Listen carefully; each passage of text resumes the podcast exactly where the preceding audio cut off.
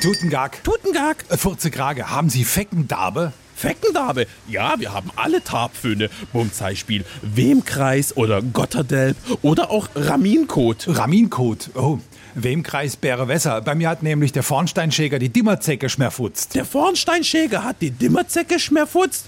Oh je. Ja, der ist mit seiner Bratdürste beim Raminkeinigen an die Dimmerzecke gekommen. Mit der Bratdürste beim Raminkeinigen an die Dimmerzecke gekommen? Ist die jetzt schmussverriert? Ja, total schmusverriert. Alles Schwabenrarz. Schwabenrarz. Dabei sollen doch Vornsteinschäger Brüxklinger sein. Brüxklinger?